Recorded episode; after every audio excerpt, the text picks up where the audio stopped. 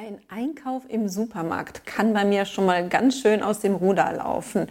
Und zwar nicht, weil ich ein quengelndes Kind an meiner Seite habe, sondern weil das quengelnde Kind in mir selber ist. Und dies und jenes haben will, ein Für und Wider, was in den Einkaufswagen darf oder auch nicht.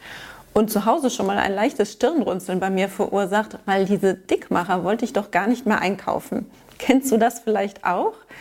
Dann bist du genau richtig bei mir, denn ich habe heute fünf Tipps für dich, wie diese Dickmacher gar nicht mehr in den Einkaufswagen gelangen und du trotzdem ein tolles und zufriedenstellendes Einkaufserlebnis hast. Interessant für dich? Dann geht's jetzt los.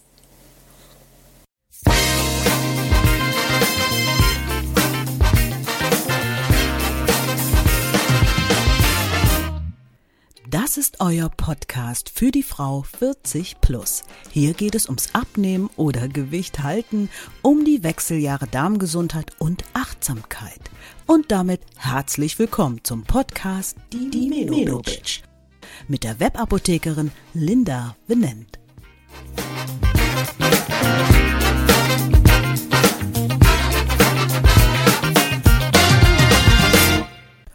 Heute mit der Folge Wie du versteckte Dickmacher im Supermarkt lässt.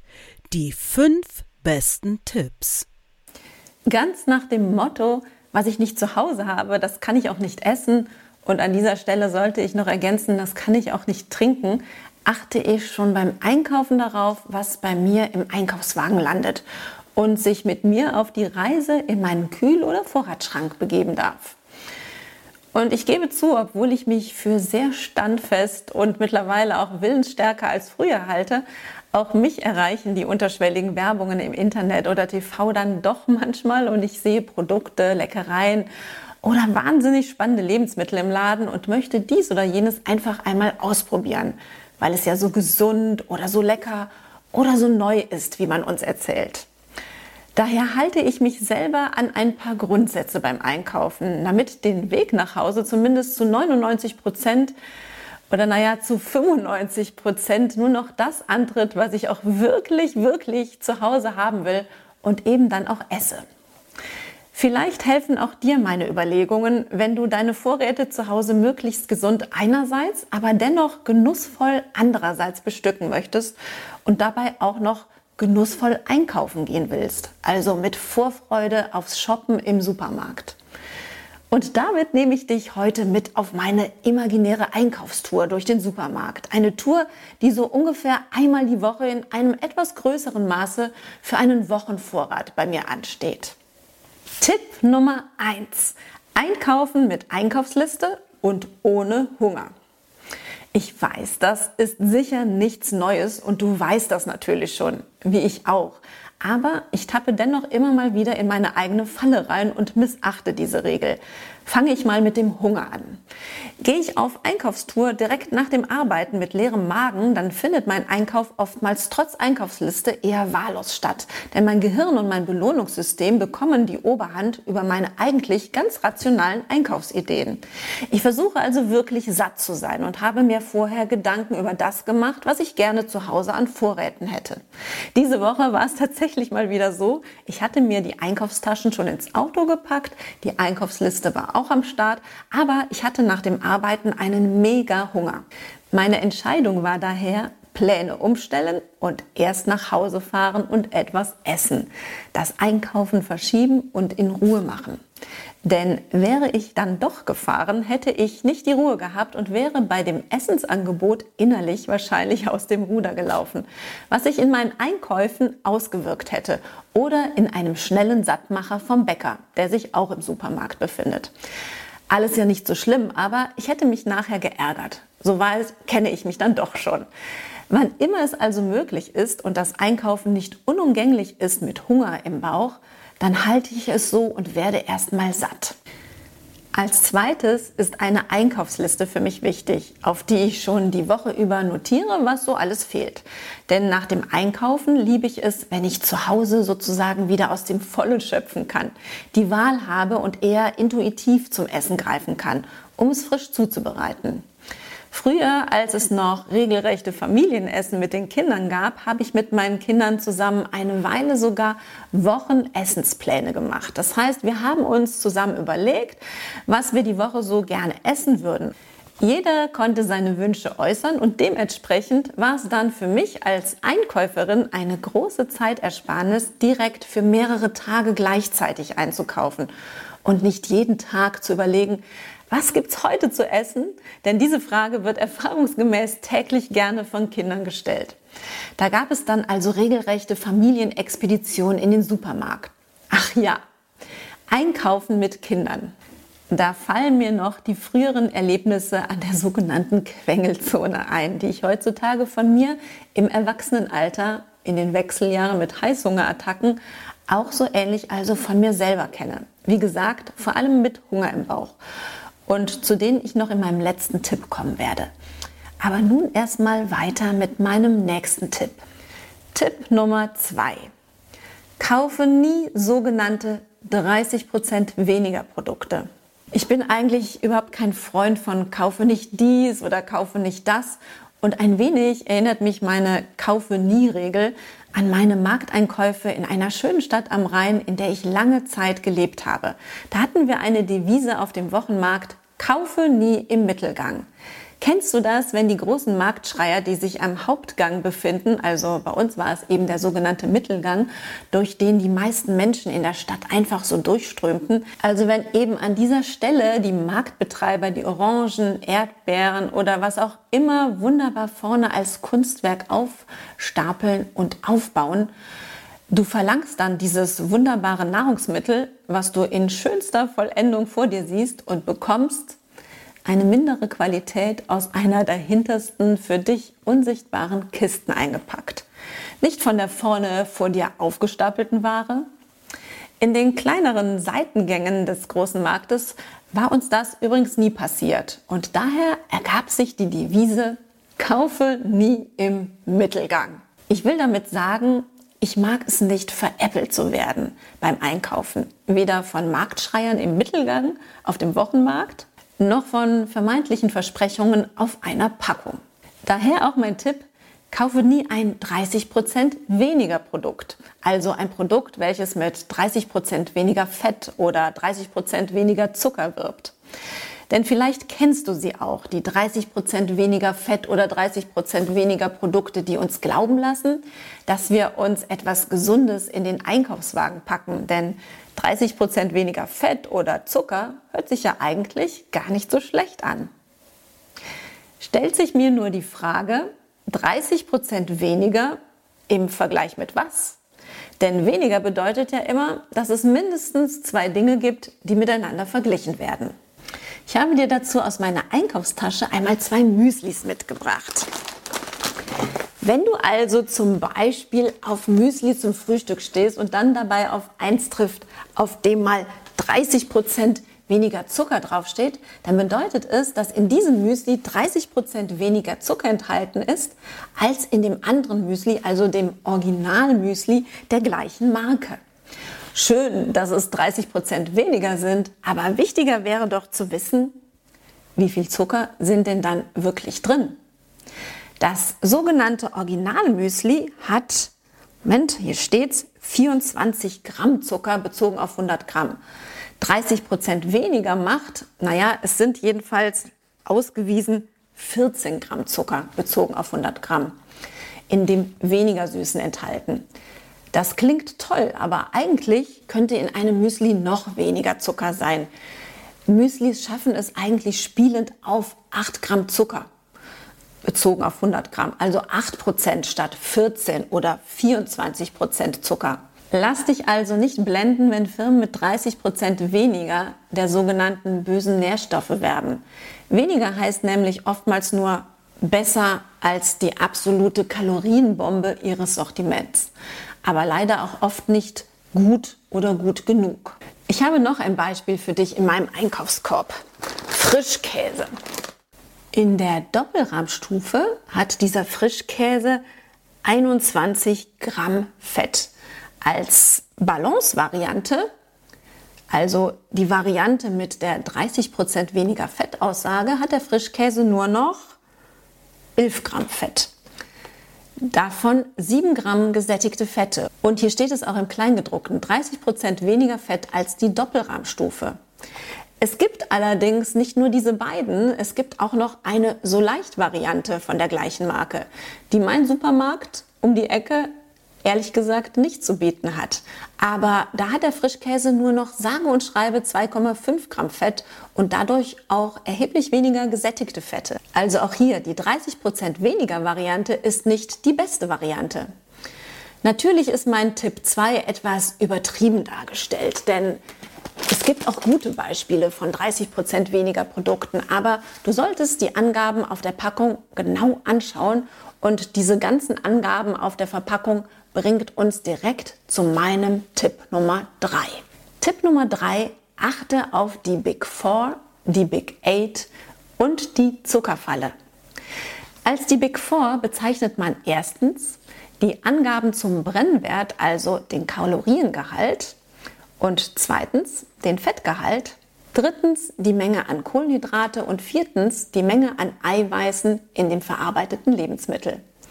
Es werden also die Mengen der drei großen Makronährstoffe beziffert und der Gesamtkaloriengehalt. Diese vier Angaben müssen übrigens auf jedem Lebensmittel angegeben werden. Die Big Four, also die großen vier. Und diese Angaben findest du dann pro 100 Gramm auf der Packung. Meist auch noch für die ganze Packung und viele Hersteller geben auch noch eine Portionsgröße an. Also Sie überlegen sich, was für uns Konsumenten denn wohl eine übliche Portionsgröße sein könnte und hierzu geben Sie auch noch den Kaloriengehalt an. Wer schon mal eine Chipstüte in der Hand hatte, der wird mir sicher zustimmen, dass das mit den Portionsgrößen, sagen wir mal, nicht immer so stimmt. Hier steht zum Beispiel drauf, dass eine Portionsgröße 30 Gramm sind. Und das einmal abzustetzen, diese ganze Tüte, also diese kleine Tüte, ich habe mir eine Mini-Tüte besorgt, die enthält 50 Gramm. Also, wenn wir das mal überlegen, deine Menge an Chips so wirklich essen würdest, wenn ich von mir ausgehen würde, also so eine kleine Tüte würde ich auf jeden Fall ganz essen, 50 Gramm. Und somit wird aus der Portionsgröße, die 160 Kilokalorien beinhalten sollte, also die 30 Gramm, direkt mit der ganzen Tüte 265 Kilokalorien. Portionsgröße solche Angaben sind also wirklich nichts wert. Ich habe hier auch noch mal einen Umkarton eines Flammkuchens, den mein Sohn schon gegessen hat. Mal schauen. Also pro 100 Gramm sind hier 266 Kilokalorien enthalten. Und ich gehe mal davon aus, dass du vielleicht genauso wie mein Sohn oder auch ich den ganzen Flammkuchen essen würdest. Also enthalten sind 300 Gramm, also die ganzen 300 Gramm. Und dann haben wir hier im Flammkuchen eben mal knapp 800 Kilokalorien enthalten. Zum Vergleich für dich einmal, falls es dir dann doch ein wenig mehr auf die Kalorienmenge ankommt. Eine Hauptmahlzeit, die überwiegend aus sattmachendem Gemüse oder Salat mit einer Portion Fisch oder magerem Fleisch besteht, da schafft man es locker unter 500 Kilokalorien und wird trotzdem anhaltend satt. Wenn also die Kalorienmenge für dich wichtig ist, dann lohnt es sich immer einen Blick auf die tatsächlich zu essende Kalorienmenge zu werfen und sich einzugestehen, dass eben die ganze Pizza oder der ganze Flammkuchen gegessen wird oder eben nicht nur eine Portionsgröße Chips von 30 Gramm, sondern mehr. Dann gibt es da noch die Big Eight, also die großen acht. Und die kommen immer dann ins Spiel, wenn uns die Hersteller zum Beispiel mit den schon erwähnten 30 Prozent weniger oder anderen Versprechungen zum Kauf des Produktes locken wollen. Also wenn zu einem dieser Nährstoffe vom Hersteller besondere Aussagen getroffen werden, wie zuckerarm, light oder leicht, fettreduziert, salzarm oder ballaststoffreich. Die Big Eight beinhalten die schon bekannten Big Four, also Kaloriengehalt, Fett, Kohlenhydrate und Eiweiß. Aber es kommen noch manche Untergruppierungen ins Spiel.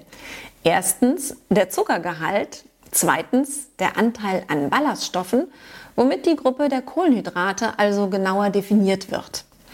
Weiterhin gehört drittens der Anteil an gesättigten Fettsäuren noch auf die Packung und es wird viertens noch die Angabe der Salzmenge, die für viele Herz-Kreislauf-Patienten wertvoll ist, aufgedruckt. Bevor mein Blick allerdings auf die Big Four oder Eight geht, schaue ich grundsätzlich bei Produkten, die ich nicht kenne, immer erst einmal auf die Zutatenliste. Du wirst sicher wissen, dass immer die Zutat, die am meisten enthalten ist, auch als erste draufsteht.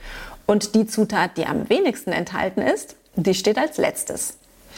Wenn die Liste ellenlang ist, also wenn mehr als vier oder fünf Zutaten enthalten sind, dann werde ich schon mal skeptisch. Und auch dann, wenn ich merke, hier möchte mich der Hersteller mal wieder so richtig veräppeln.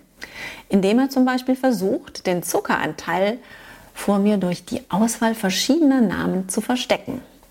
Hier wird dann mit Saccharose, Dextrose, Glucose, Fructosesirup, Karamellsirup, Laktose, Maltose, Malzextrakt oder Dextrin versucht den Zuckergehalt ein wenig in die Zutatenliste aus den vorderen Rängen zu bekommen, indem die Gesamtzuckermenge auf die verschiedenen Namen aufgesplittet wird. Und so geht mein Blick dann auf die Big Four oder Big Eight, denn hier geht es zur Sache und der Zucker oder der Anteil der gesättigten Fettsäuren oder auch der geringere Eiweißgehalt oder das zu wenig an Ballaststoffen lässt sich dann hier nun mal nicht leugnen. Zuckerarm ist ein Lebensmittel übrigens, wenn Zucker nicht mehr als 5% in ihm enthalten ist, also 5 Gramm Zucker auf 100 Gramm Nahrungsmittel. Beziehungsweise bei Säften oder Softdrinks dürfen es sogar nur 2,5% sein, um zuckerarm zu heißen. Getränke sind dann so ein eigenes Kapitel für mich. Für mich gehören Getränke in die Gruppe mit dem Label Bitte ohne Kalorien. Denn die Nährstoffe und Kalorien erhalten wir durch unsere Nahrungsmittel und nicht durch Getränke. Natürlich gibt es hier die berühmten Ausnahmen, denn es darf bei mir auch schon mal ein Glas Wein oder Sekt sein, klar. Aber wenn du abnehmen möchtest, solltest du deine Getränke einmal genauer auf ihren Kalorien- oder Zuckergehalt unter die Lupe nehmen. Ohne Zuckerzusatz bedeutet in Getränken oder Lebensmitteln andersherum übrigens nie, dass kein Zucker enthalten ist, sondern nur, dass kein Zucker bei der Verarbeitung zusätzlich hinzugefügt wurde. Aber vielleicht war der sowieso schon drin. Und das siehst du dann eben bei den Big Four und den Big Eight. Dass Zucker unser Hauptdickmacher in Lebensmitteln ist, darüber habe ich schon mehrfach gesprochen und daher geht es für mich mittlerweile bei der Begutachtung der Big Four oder der Big Eight eben genau darum, vor allem nach dem Zuckeranteil zu gucken. Und damit gehe ich dann auch über zu meinem nächsten Tipp. Tipp Nummer 4. Alternatives Shoppen von Dickmachern. Zuckerersatz. Wenn ich Zucker verarbeiten möchte, dann nehme ich gerne mal einen Ersatz, zum Beispiel Zucker. Wo habe ich ihn in meiner Einkaufstasche? Hier. Zucker ist etwas, was in 100 Gramm sage und schreibe 0 Gramm Kalorien enthält, während hingegen in echtem Zucker 400 Kilokalorien auf 100 Gramm sind. Bei der Süßkraft entspricht ungefähr 0,7 Gramm Zucker einem Gramm Zucker. Also musst du immer etwas weniger Zucker nehmen, um zu süßen, also das Zucker mit X als normalen Zucker. Häufig erzählt, und das hat sich auch noch nicht geändert, habe ich dir schon davon, dass ich eine Vorliebe für Schokolade habe. Dennoch mit dem Einschränken meines Zuckerkonsums greife ich nun zur eher dunklen Schokolade statt zur Vollmilchvariante und spare nicht nur Zucker, sondern esse dann zu Hause auch viel weniger davon, da eigentlich der Suchtfaktor aufgrund des fehlenden Zuckers viel geringer ist. Und ich hatte mir das wirklich nicht vorstellen können, dass ich dunkle Schokolade mal wirklich lecker finde. Sie war mir immer viel zu bitter. Aber wenn du Zucker allgemein stark in deiner Ernährung reduzierst, empfindest du dunkle Schokolade irgendwann als süß und Vollmilchschokolade als viel zu süß. Aber ab und zu brauche ich dann doch mal so eine leckere Nuss-Nougat-Creme auf mein Brot. Das hat sicher ein wenig mit meinem Gehirn zu tun. Also ich sage da nur Kindheitserinnerungen. Aber auch hier gibt es mittlerweile für mich eine Alternative. Statt der bekannten Marke mit gut 56 Prozent Zucker gibt es bei mir die vegane Variante, die es auf nur 13% Zucker schafft. Auch für Nudeln, die als Stärkemahlzeit bei uns im Körper direkt als Zucker identifiziert werden, gibt es tolle Alternativen. Wenn du wie ich auf viel Gemüse stehst, dann wird es dir nichts ausmachen, Zucchini-Nudeln zu essen. Einfach wie gewohnt zusammen mit deiner Lieblingssoße. Auch ein super Ersatz sind Nudeln aus Vollkorn oder aber aus Linsen- oder Erbsenmehl. Es ist nicht immer äh, das weniger an Zucker, was mich hier reizt, vielmehr sind es die hohen Anteile an Ballaststoffen und Eiweiß, die den Zucker in der Nudelmahlzeit kompensieren, also den Zucker weniger schnell ins Blut schießen lassen und somit den Blutzuckerspiegel weniger ansteigen lassen und dadurch keinen weiteren Hype auf Süßes verursachen. Außerdem machen mich die vielen Ballaststoffe und Eiweiße in diesen Linsennudeln länger satt. Wenn du meine Folge zur Osteoporose gehört hast, dann weißt du, dass ich auch noch Milch oder Joghurt mit pflanzlichen Alternativen ersetze. Dies weniger wegen der Kalorien, sondern eher aus Überzeugung für meine eigene Gesundheit, kein Produkt für schnelles Wachstum zu mir zu nehmen oder auch des Tieres wohl wegen. Auch bei diesen Alternativen gibt es übrigens zahlreiche und ein Blick auf die Big Four ist unumgänglich, denn hier gibt es wahre Zuckerbomben. Und da verschiedene Pflanzen wie Hafer zum Beispiel ohnehin einen Zuckeranteil mit sich bringen, schaue ich hier auf jeden Fall, dass die nicht zusätzlich noch Zucker zugefügt bekommen haben. Wie zum Beispiel auch in Instant-Kaffee-Varianten. Hier solltest du auch immer mal einen Blick auf den Zuckeranteil werfen. Der größte Ersatz für Dickmacher im Einkaufswagen sind natürlich unverarbeitete Lebensmittel. Und die gibt es direkt am Anfang im Supermarkt oder vielleicht hast du auch das große Glück und findest wie ich rund um deine Heimatstadt oder auf dem Weg zur Arbeit einen Hof, bei dem du Gemüse und Obst direkt beim Erzeuger kaufen kannst. Je mehr, desto besser und je bunter, desto vielfältiger und ausgeglichener an Nährstoffen für dich. Hier tobe ich mich immer so regelrecht aus. Aber es gibt zum Schluss noch meinen ganz persönlichen Grundsatz zum Ende meiner Shoppingtour. Nummer 5. Quengle nicht in der Quengelzone, aber belohne dich selber. Wenn du Kinder hast, dann hast du sicherlich selber schon solche Situationen erlebt oder aber du hast sie an der Kasse wartend schon beobachten können. Quengelnde Kinder in der sogenannten Quengelzone, also dort, wo gewartet werden muss und schön auf Höhe von Kinderaugen und Händen alles Begehrliche zum Greifen nah ist. Da schlägt das Gehirn Purzelbaum beim Anblick der Zucker- und Fettkombination und schreit, will haben. Also eigentlich ist es eben unser Gehirn, unsere kleine Suchtzentrale nach Fett und Zucker. Und die Kids können gar nichts dafür. Und es ist zusätzlich psychologisch gesehen natürlich ziemlich unanständig vom Einzelhandel, solche Suchtmittelchen dann auch noch zum Greifen nah zu platzieren. Klar wird da gequengelt. Ich habe daher früher immer mit meinen Kindern einen Pakt abgeschlossen. Helfen beim Einkaufen, also gesundes heranschleppen und in den Einkaufswagen packen, kein Quengeln in der Quengelzone und jeder darf sich dann eine Kleinigkeit aussuchen. Ansonsten, also mit Quengelei, gibt's gar nichts. Vorher besprochen hat das eigentlich immer super im Laden funktioniert und war im Grunde genommen ein Gesetz. Und heutzutage schließe ich genauso einen Pakt mit mir selber. Also ich drehe das Ganze um und bin nun selber das Kind. Nein, ich schmeiße mich nicht wütend auf den Boden oder schreie den Supermarkt zusammen. Ich quengel auch nicht rum. Aber ich verbiete mir nicht grundsätzlich die gesamte Quengelzone, sondern suche mir schon im Supermarkt bewusst meine kleinen Dinge aus, die ich für mein Dopamin, also mein Glücksgefühl, oder mein sogenanntes Belohnungssystem zu Hause so brauche. Das kann meine geliebte dunkle Schokolade sein. Das kann aber auch ein kleiner Streifzug in die Beauty-Ecke sein, also mit einem Griff zu einer Gesichtsmaske oder einem Basenbad.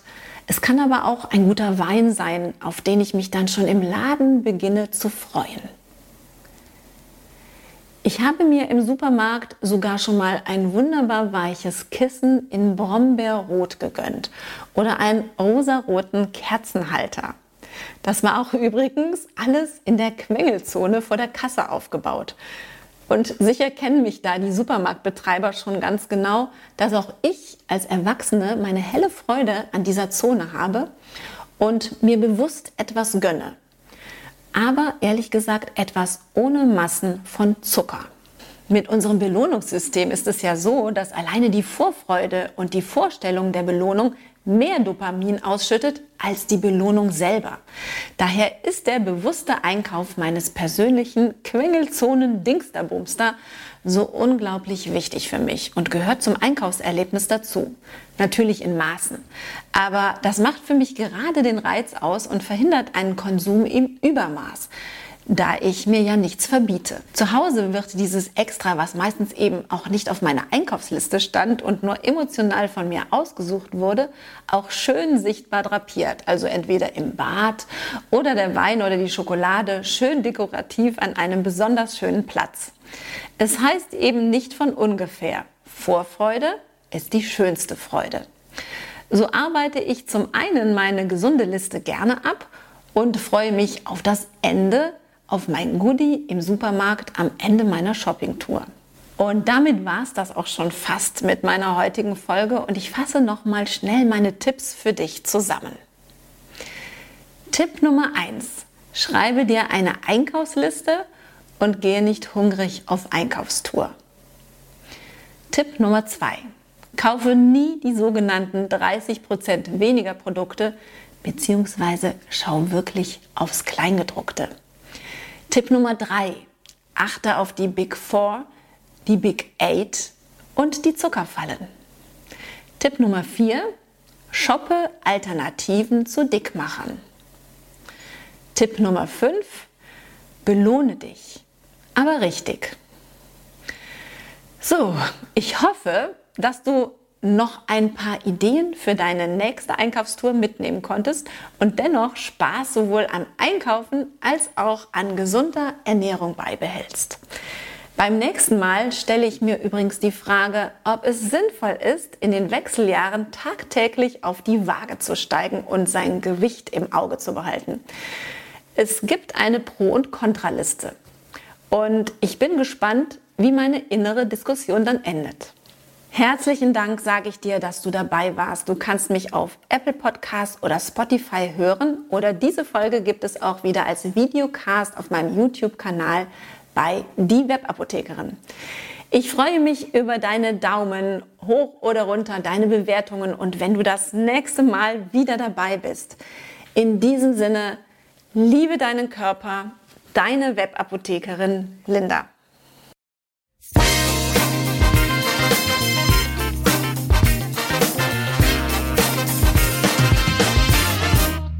Das war der Podcast Die Menobitch. Fortsetzung folgt.